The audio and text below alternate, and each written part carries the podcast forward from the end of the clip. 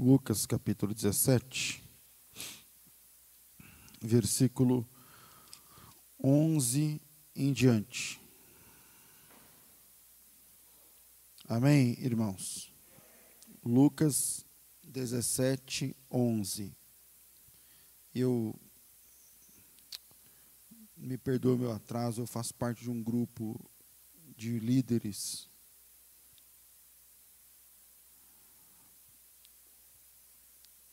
é,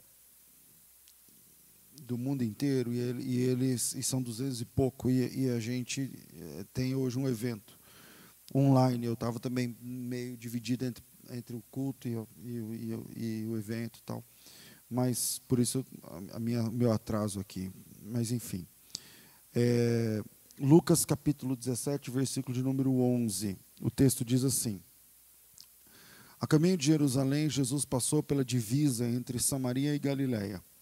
Ao entrar num povoado, dez leprosos dirigiram-se a ele. Ficaram a certa distância e gritaram em alta voz: Jesus, mestre, tem piedade de nós.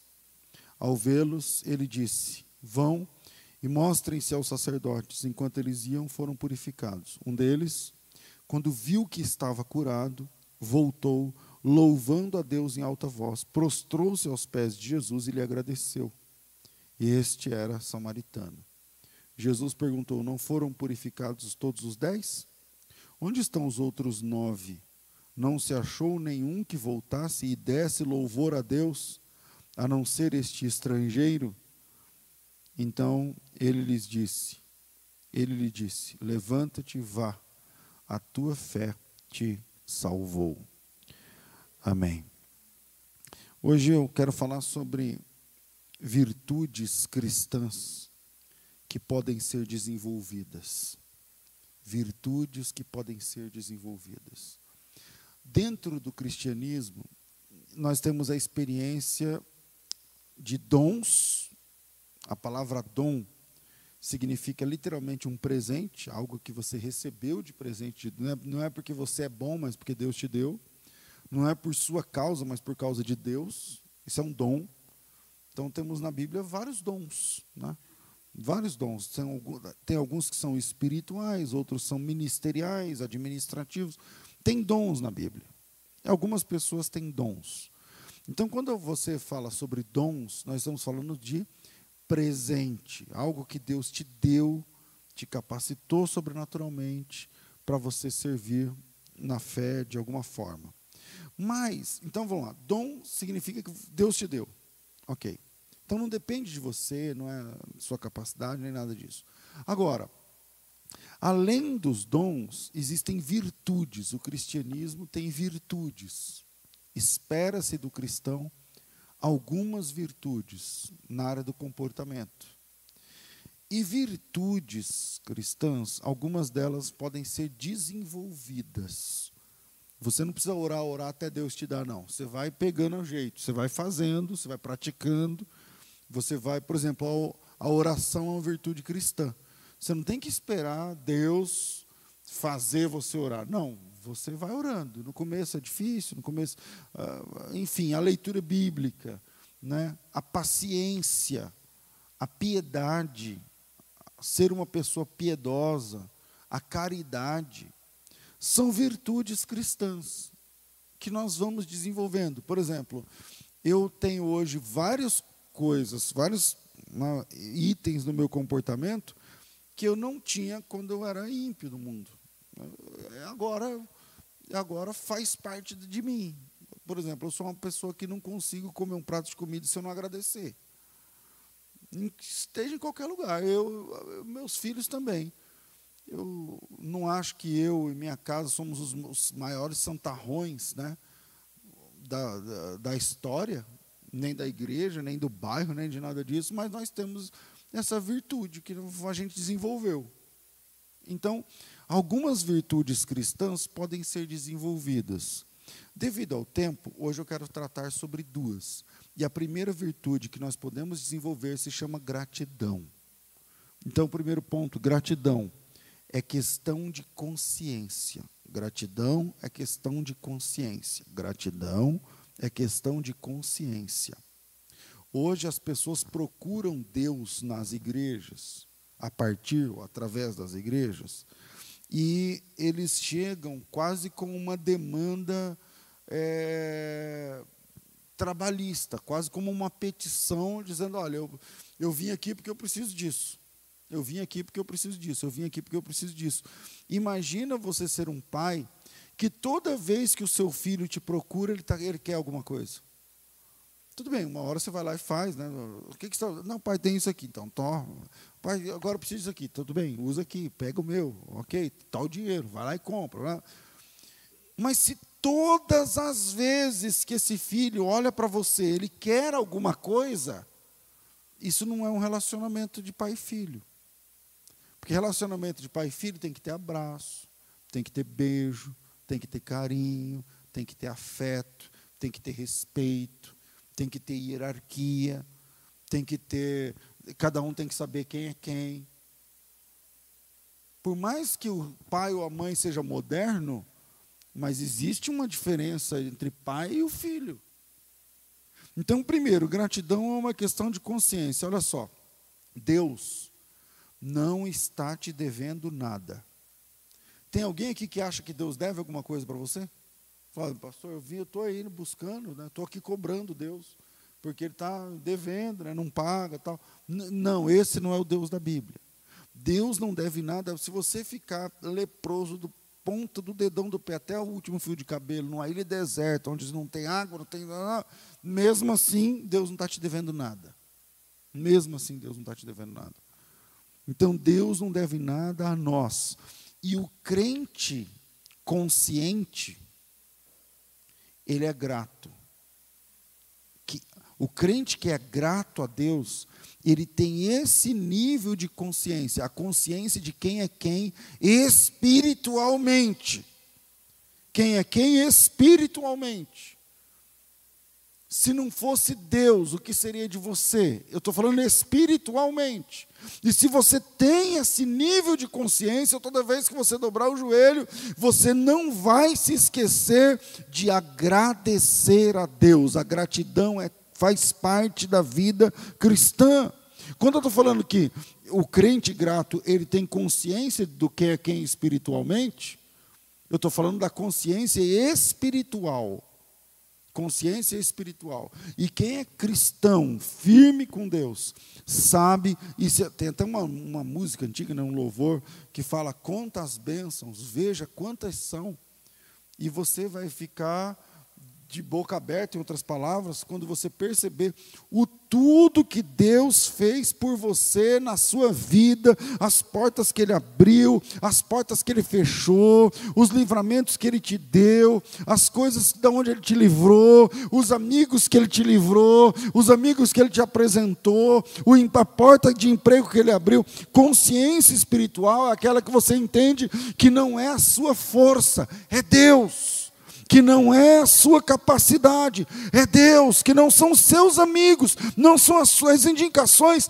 é Deus, é Deus, é Deus, e isso se chama consciência espiritual. O texto que nós lemos, Jesus Cristo curou dez homens, os dez tinham lepra, e dos dez que foram curados, apenas um voltou para agradecer. Apenas um volta agradecendo. Um para cada dez. Eu estou falando de 10%. E talvez seja essa a nossa realidade, onde 10% das pessoas que se envolveram com Jesus gastam tempo agradecendo, gastam tempo aos pés de Cristo, louvando o nome do Senhor, dizendo dizendo: O Senhor é bom, a tua misericórdia dura para sempre, o Senhor é grande, eu sou pequeno, o Senhor é pai, eu sou filho, o Senhor é o provedor e eu sou aquele que necessita da tua provisão. Louvado seja o teu nome.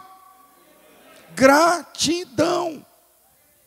E a gratidão, na minha cabeça, ela está ligada à consciência de quem é quem. Tem muitas pessoas que não são gratas a Deus, não é por mal, mas é porque é, elas se acham. Você já encontrou uma família onde o filho se acha? Onde a filha se acha? e dá ordem para a mãe, e dá ordem para o pai, e tem que ser do jeito que ela quer, e tem que ser. Esse tipo de filho, esse tipo de filha, não é grato. Por mais que o pai faça, não está bom. Por mais que a mãe faça, não está bom. E quem é pai sabe como faz falta ver a gratidão dos filhos, porque só Deus sabe o que a gente passa, só Deus sabe o que a gente, as, as lutas que a gente enfrenta para dar o que os nossos filhos têm. Agora imagine Deus, porque eu não sou poderoso, eu não sou provedor, eu sou provedor no sentido fisicamente, das roupas dos meus filhos, a escola, a educação, os benefícios, essas coisas. Mas eu tenho a consciência de que até isso veio de Deus. Então a gratidão, ela está presa, a presa no sentido de ligada à consciência espiritual. A gratidão é a base do comportamento do cristão. Veja Romanos capítulo 12, versículo de número 12. Abra a tua Bíblia comigo. A carta de Paulo aos Romanos, capítulo 12, versículo 12. Eu, talvez eu tenha que ler antes, mas eu estou correndo contra o tempo aqui. Regozijai-vos na esperança, né? Em outra palavra, alegrai-vos na esperança, sejam pacientes na tribulação. Você tem que se alegrar na esperança, estando no meio da tribulação. Veja, até na hora da tribulação a gente tem que estar grato. Até na hora da tribulação, você tem condições de reconhecer o favor de Deus até no meio da situação mais adversa que a gente, que a gente atravessa. Colossenses capítulo 3, versículo 15 diz assim: ó, Seja a paz de Cristo, árbitro em vosso coração, o qual também fostes chamados, e sejam vocês agradecidos. Será que você agradeceu a Deus hoje? ontem, essa semana. Para agora. Para agora. Para de folhear a Bíblia, o celular. Para agora. E pensa em dois ou três motivos pelos quais recentes, pelos quais você devia ser grato a Deus.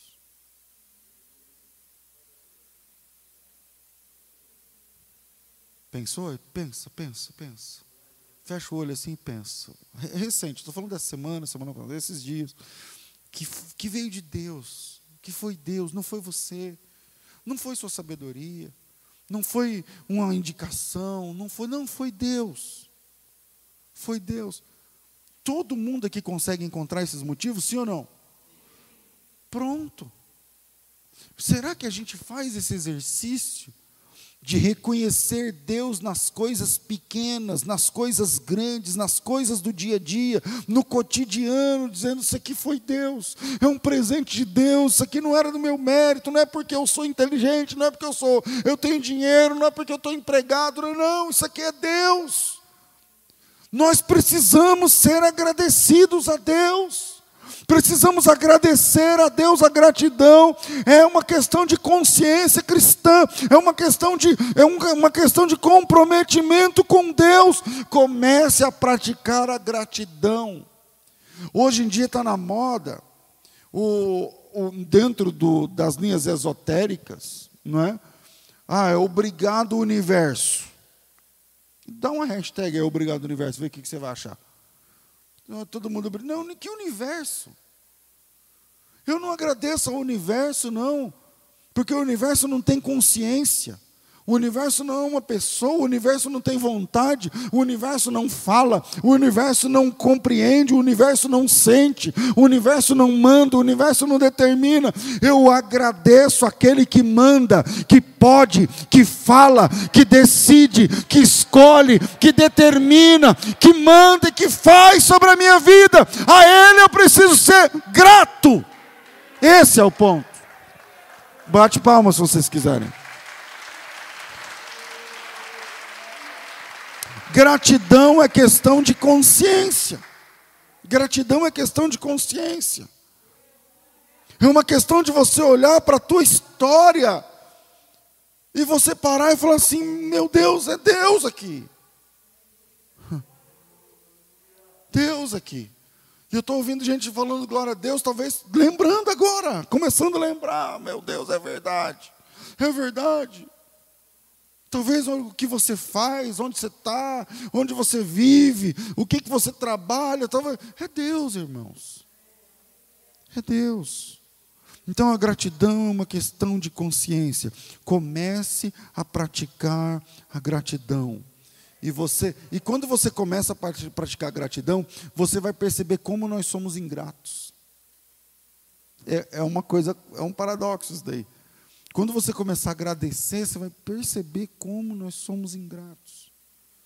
Como falta a nós essa consciência de que Deus é o, Deus é o que está acima de tudo, de todos, e que dele vem a vida, e que dele vem o pão, e que dele, veja, Jesus, quando nos ensinou a orar lá no Pai Nosso, ele fala o seguinte: quando vocês forem orar, fala assim, Pai Nosso que estás no céu. Nessa época da pandemia, teve um dia que eu falei só sobre o Pai Nosso.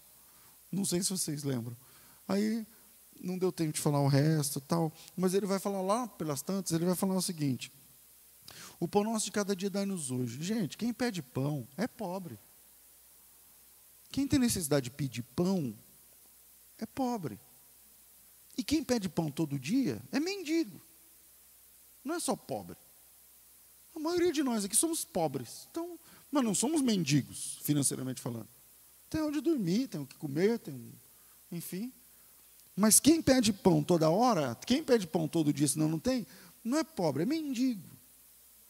Eis a nossa condição diante de Deus. Essa é uma chave para a gente entender o quem é quem espiritualmente. Diante de Deus nós somos assim, necessitados. Diante de Deus nós somos assim, falhos, pequenos. E quando a gente tem essa consciência, não é só o pão, é o pão, é a roupa, é o, o meio de transporte, é o emprego, é o trabalho, é, o, é o, tudo você para e fala assim, então, louvado seja teu nome, Senhor. Louvado seja teu nome porque do Senhor vem o pão. Louvado seja, o teu nome, porque do Senhor vem a condição. Porque o Senhor está cuidando, a situação está difícil, o Senhor está cuidando da gente no meio da dificuldade. Falta sermos gratos. A situação está complicada e Deus cuidando de você em detalhes que só você pode contar. Se eu pegar o microfone e falar assim: venham aqui e conta todo mundo vai começar a dar glória a Deus, porque é nos detalhes, Deus cuida da gente nos detalhes, para mostrar para a gente, dizendo: está vendo que não é você, sou eu. Esse detalhe é para mostrar para você que não é você, mas sou eu. Sede agradecidos. Jesus curou dez camaradas, dos dez, um voltou para louvar a Deus, um voltou e caiu aos pés de Jesus. Eu, dias atrás eu falei aqui sobre, é, acho que antes da pandemia, falei, tem aí o pessoal da teologia quase puritana, né, que fala assim, é, você não pode adorar Deus pelo que ele faz, tem que adorar Deus pelo que ele é. Legal, bonito, assertivo, né, altruísta, né? Eu louvo a Deus não pelo que ele me dá, pelo que ele é. Só que tudo que eu sei sobre o que Deus é, é pelo que ele dá. Tudo que eu sei sobre Deus, o que ele é, é sobre o que ele faz. Como eu sei que Deus é poderoso? Porque o poder dele agiu assim, assim, assim, pelo que ele fez. Como eu sei que ele é provedor? Porque ele proveu assim, assim, assim.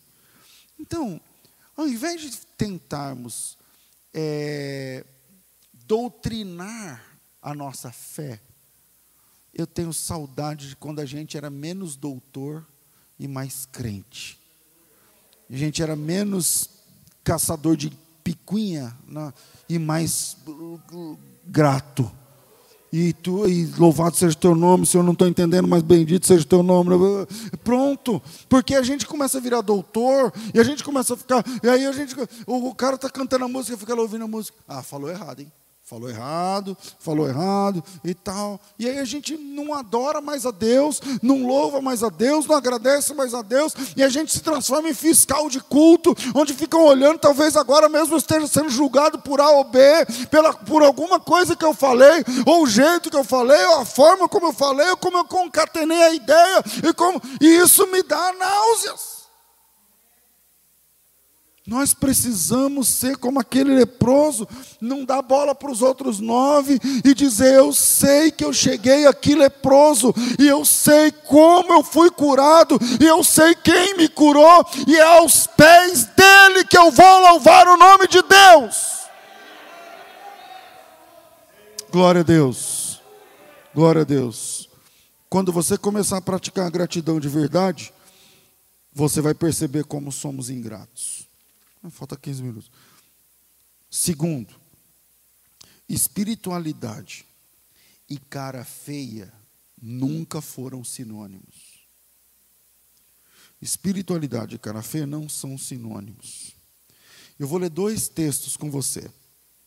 Primeiro, Marcos capítulo 2, versículo 1. Abra a tua Bíblia aí.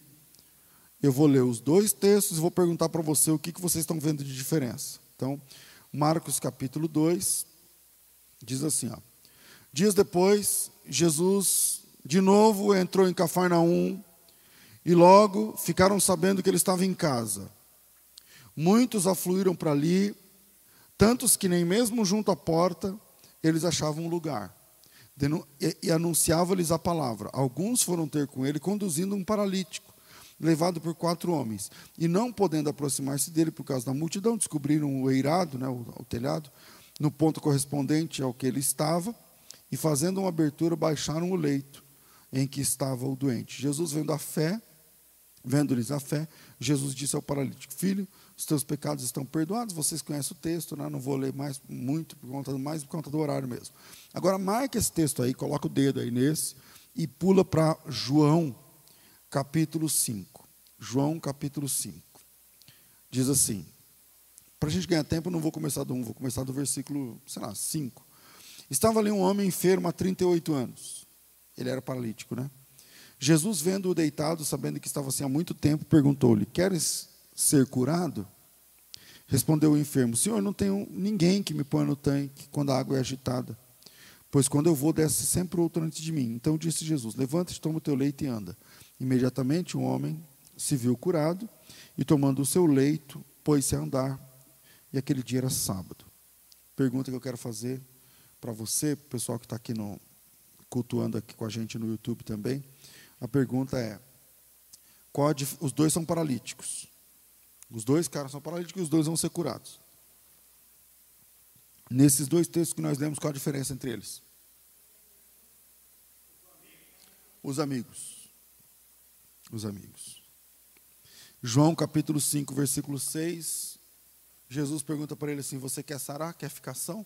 Quer ser curado? Ele fala assim: Eu não tenho ninguém por mim.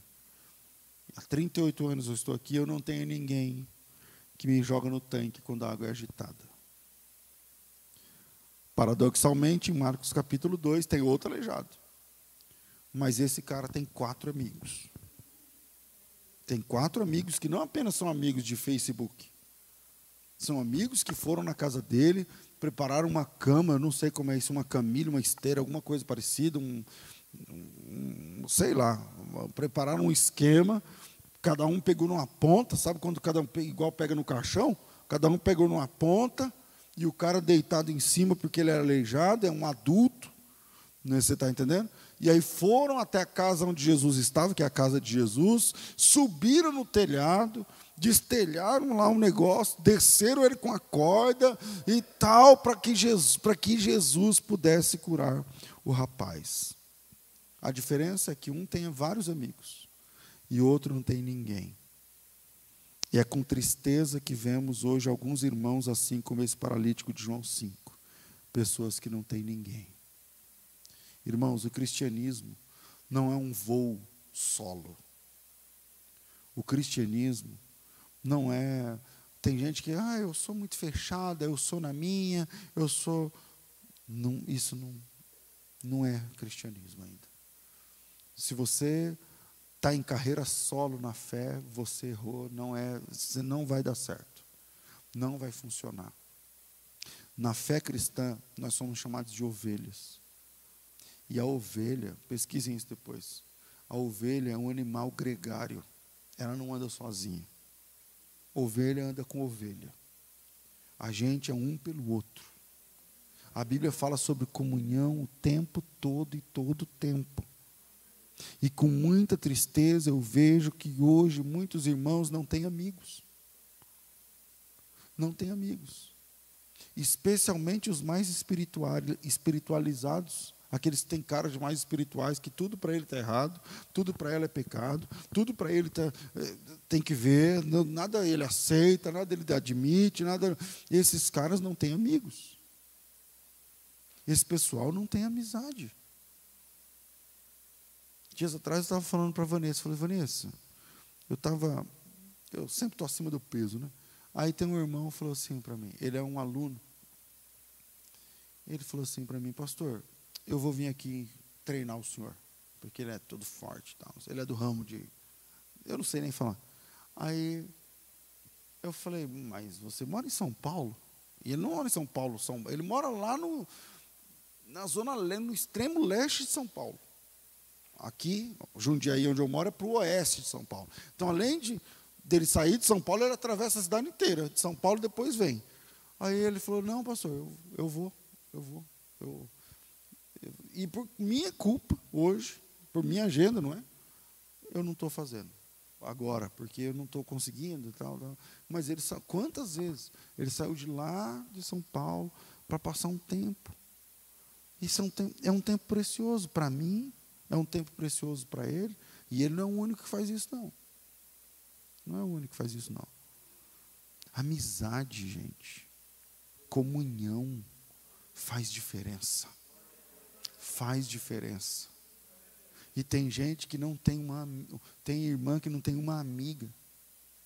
Tem irmão que não tem um companheiro para compartilhar, para rir, para chorar para se abrir, para pedir conselho, para pedir ajuda, não tem aonde chorar. Quem não tem onde chorar, chora sozinho. Não tem com quem se abrir. Então, isso não é espiritualidade, não é ser cara feia, carrancudo, de, não, para mim, misericórdia, não sei o quê, isso aí no seu cabelo é pecado, acordo. Não, não, isso aí, isso aí é o que os religiosos dizem que é espiritualidade mas não tem nada a ver com a Bíblia. A os, dois são, os dois são paralíticos. E os dois vão ser curados por Jesus. A diferença é que um vive em carreira solo. Ele é sozinho. Ele não tem ninguém. Ele não tem com quem se abrir. Ele não tem com quem conversar. Ele não tem alguém que. Veja o que o pedido dele, a, a, não é bem um pedido, né, mas a fala dele denuncia uma situação. Ele fala assim: Eu não tenho homem algum que me pega no colo e me joga na água quando a água é agitada. Quer dizer, isso. Olha o que ele, o que ele precisa em vista do outro que tem quatro amigos que vão subir numa casa carregando o cara e vão destelhar e vão descer com a corda. Vão... Mas por que será? Por que será que aquele paralítico tem quatro amigos? E se ele tem quatro, pode ter certeza que se alguém daqueles quatro faltasse, ia ter mais. ia ter mais. E por que, que o outro não tem ninguém? Por que, que ninguém quer ficar perto do outro? Por que, que ninguém gosta de ficar perto do outro? Será que a gente não precisa desenvolver essa, essa virtude, a virtude da comunhão, a virtude de entendermos que nós não somos sozinhos, a virtude de entendermos que nós também precisamos de companhia, que nós, eu, uma das frases que eu gosto, que não é minha, diz o seguinte: se você quer ir rápido, vai sozinho, mas se você quiser ir longe, escolha parceiros para essa caminhada. Escolha companheiros para ir junto com você. O apóstolo Paulo, em Romanos capítulo 16, ele fala o seguinte: abre aí, Romanos capítulo 16. Na verdade, Romanos 16 é um tesouro, né? É um presente, porque aqui é um capítulo de agradecimento, onde Paulo está louvando a Deus pela vida dos irmãos que, que ajudaram Paulo lá de, de alguma forma eh, no mundo grego, né? E aí ele começa falando, falando o seguinte: recomendo-vos a irmã Febe, que está servindo a igreja em Sencreia para que a recebais no Senhor como convém aos santos, e ajudeis em tudo, é, versículo 3, aqui versículo 3. Saudai Priscila e Áquila, meus cooperadores em Cristo, os quais pela minha vida arriscaram a própria cabeça. Não me pergunte o que, ele, que foi, esse, um rolo isso aqui, né? Pode ser, mas eu não sei o que é, a Bíblia não fala. Mas o apóstolo Paulo está dizendo o seguinte: esse casal, por minha causa, eles arriscaram a própria cabeça. Eles colocaram o pescoço na guilhotina por minha causa. Versículo na sequência. E isto eu lhes agradeço, e não somente eu, mas todas as igrejas dos gentios. E aí Paulo vai agradecendo pessoas pelo que fizeram por ele. Agora, eu, a gente está sem tempo, mas por que será que Áquila e Priscila fizeram isso por Paulo? É só você lembrar quando Paulo estava cortando um 12 lá na igreja em Corinto, e ele teve que trabalhar, para, não é parar de pregar, mas tendo que fazer trabalhos manuais para se sustentar. E aí chega Áquila e Priscila e começam a trabalhar juntos, eles são uma espécie de sócios né, no negócio, eles com Paulo, e eles, Paulo numa situação de dificuldade na igreja, e eles foram um socorro de Deus para a vida de Paulo, e eu tenho certeza que Paulo também foi um socorro de Deus para a vida deles naquele momento. E aí o tempo passou, e eles cresceram no ministério. Paulo é apóstolo, Priscila e Áquila são pastores de igrejas e tal. E aí ele diz o seguinte: eu louvo a Deus pela vida de Priscila e Áquila, porque eles arriscaram a própria cabeça por minha causa. Será que a gente tem amigos assim? Será que você tem algum amigo que pode, que, de quem você pode falar isso? Eu fico olhando aqui no relógio, pelejando, mas vamos lá. Abra sua Bíblia no segundo livro de Samuel, capítulo 23. Segundo Samuel, capítulo 23. Abra a Bíblia aí.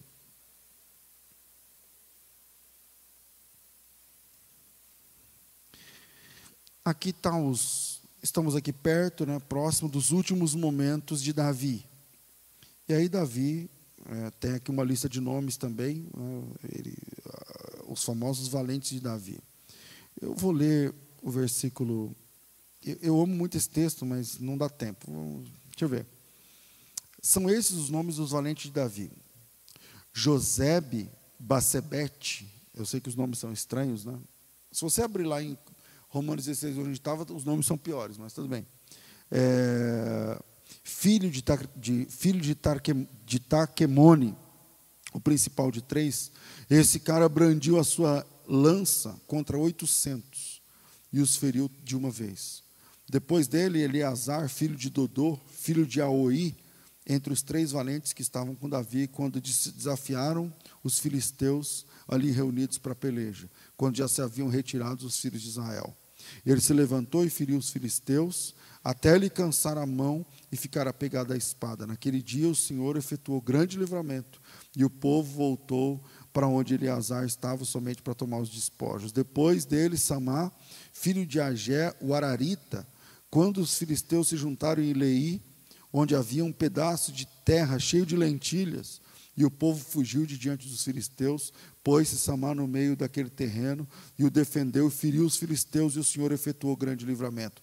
Veja o versículo 14, para a gente ganhar tempo. Davi estava na fortaleza e a guarnição dos filisteus, os inimigos, estavam em Belém. Só para você entender. Davi estava em Jerusalém e o pessoal estava em Belém. Não é longe, eu estou falando de uma distância Campinas Hortolândia, tá? Campinas Hortolândia, mais ou menos. Até perto. Mas Belém estava tomado pelos filisteus. Os inimigos tomaram Belém e, e o Davi está lá na fortaleza em Jerusalém. E aí, versículo 15. Suspirou Davi e disse: Quem me dera beber água do poço que está junto à porta de Belém? Então aqueles três valentes romperam pelo acampamento dos filisteus, tiraram a água do poço junto à porta de Belém, tomaram-na e a levaram a Davi. Aí segue o texto. O Davi nem quis beber. Derramou a água com oferta, como libação ao Senhor. E disse Davi: Longe de mim ao Senhor fazer tal coisa, beberia eu o sangue dos homens, porque eles correram risco de vida para buscar essa água. Então, eu já estou perdendo o tempo aqui, mas só para a gente entender. O Davi está em Jerusalém, os inimigos tomaram Belém, e o Davi é belemita, o Davi é de Belém. O Davi cresceu em Belém. Lembra do quando ele tinha adolescente, ele estava lá no campo, tá tudo sem Belém. E aí o Davi, lá de Jerusalém, a distância eu já falei para vocês, Jerusalém é do alto, Belém é embaixo. Talvez Davi olhou para o rumo de Belém, né? E ele falou. Ele só falou, ele falou assim: "Nossa, que vontade". Sabe quando você, sei lá, tem coisa que só tem na minha cidade. É, de comer, de beber, tem um guaraná que só tem de lá, e tal. E aí o Davi falou assim, ó, tem uma suspirada, acho que o texto até fala que ele suspirou, eu não lembro. É, versículo 15. Sabe quando você faz aqui? Nossa, que vontade de comer tal coisa. E, e o Davi falou isso. Ele falou assim: ah, deu uma vontade agora de tomar uma caneca d'água, mas do, do, poço de Belém. Parece que a água de lá era melhor. Não sei o que. Ele é de Belém, então ele ficou com saudade, com vontade e tal. Mas Belém estava tomado pelos inimigos. Ninguém falou nada para o Davi. Os caras foram lá em Belém, enfrentaram os inimigos, lutaram, mataram, derramaram sangue. E quando Davi dá por si, os caras chegaram com a caneca.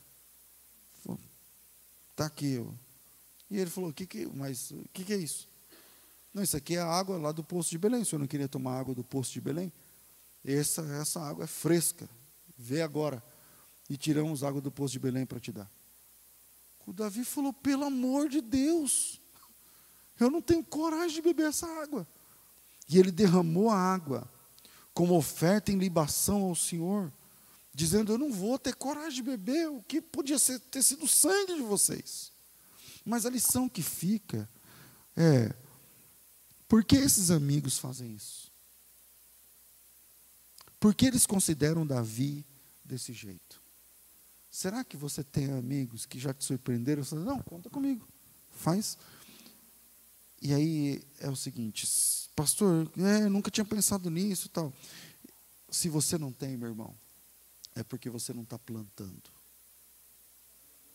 Você não está plantando. Eu tenho certeza que se você perguntasse para o Davi sobre esse dia, ele ia falar para você com os olhos brilhando. Ele ia dizer: vocês não têm noção o que é amizade. Eu só falei, eu não pedi para eles. Eu não falei assim, ó, eu quero beber água, vai lá, você em busca. Arrisca a tua vida e busca. Não, porque isso é tirania. O Davi só suspirou e disse: Nossa, que vontade de tomar uma, água de Belém, lá não é sair daqui, mas de lá e tal.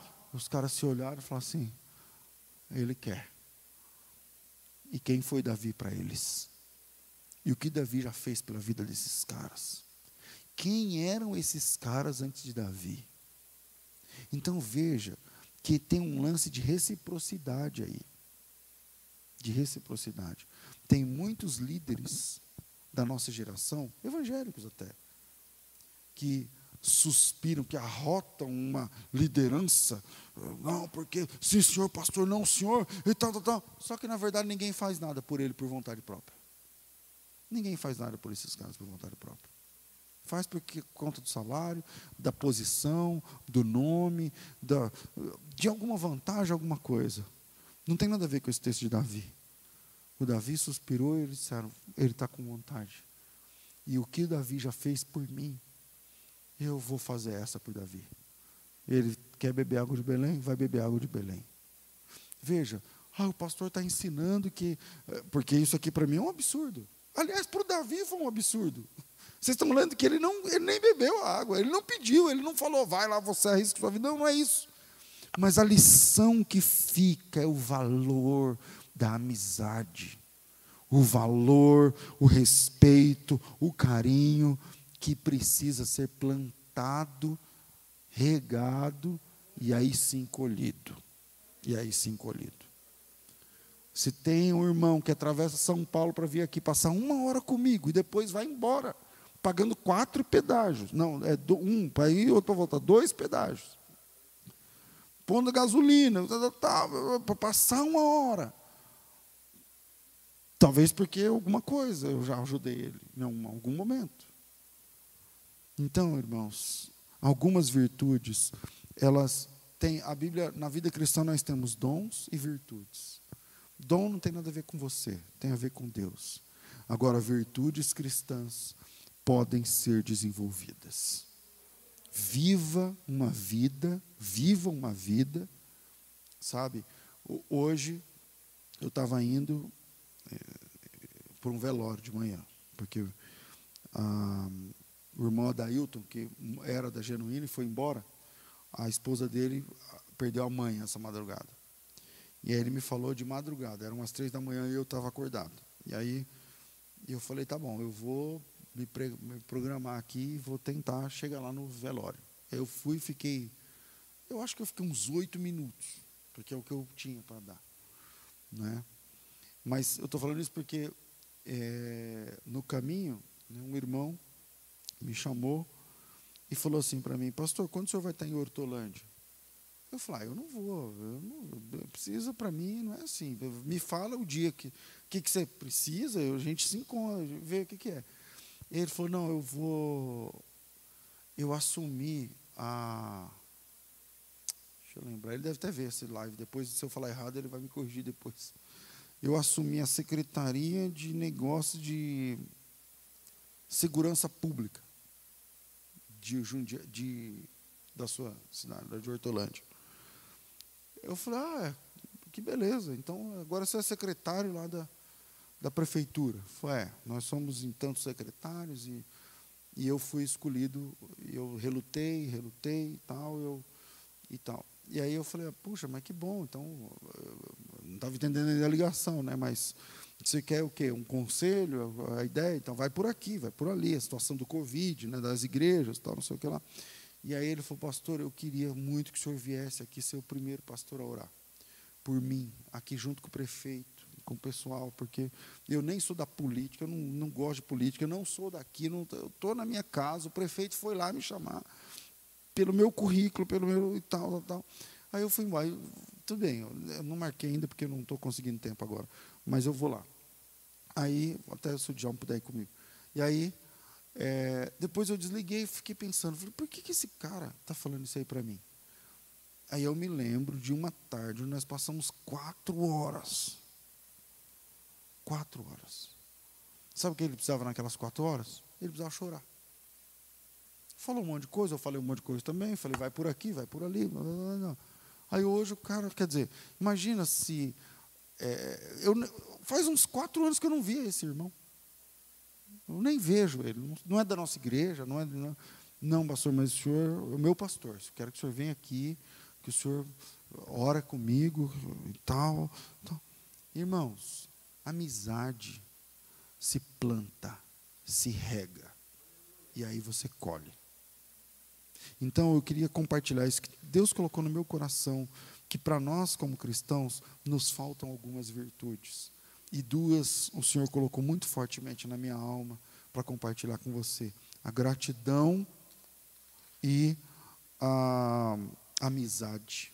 Gratidão e amizade. Se a gente começar a praticar gratidão, e a gente começar a buscar termos amigos de verdade dentro do reino de Deus, o nosso padrão de espiritualidade a partir de hoje é outro padrão.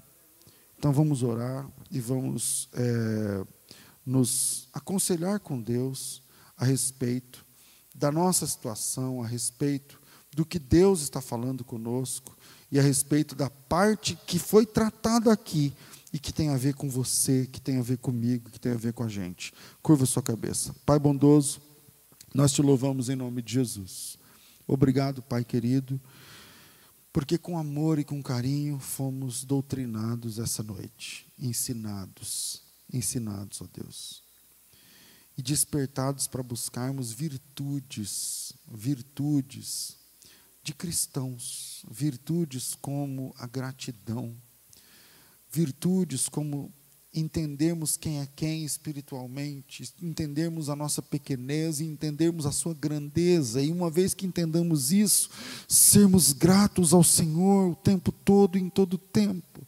E hoje fomos desafiados a repensar sobre a estrutura da nossa vida de amizades de comunhão dentro do teu reino. A tua palavra diz que um cordão de três pontas não se quebra facilmente. E quantas pessoas estão se quebrando porque são sozinhas, porque não se abrem, porque não conversam, porque não compartilham, porque nunca são bênção para ninguém e ficam só esperando que as pessoas abençoem a ele ou a ela. Senhor, tem misericórdia.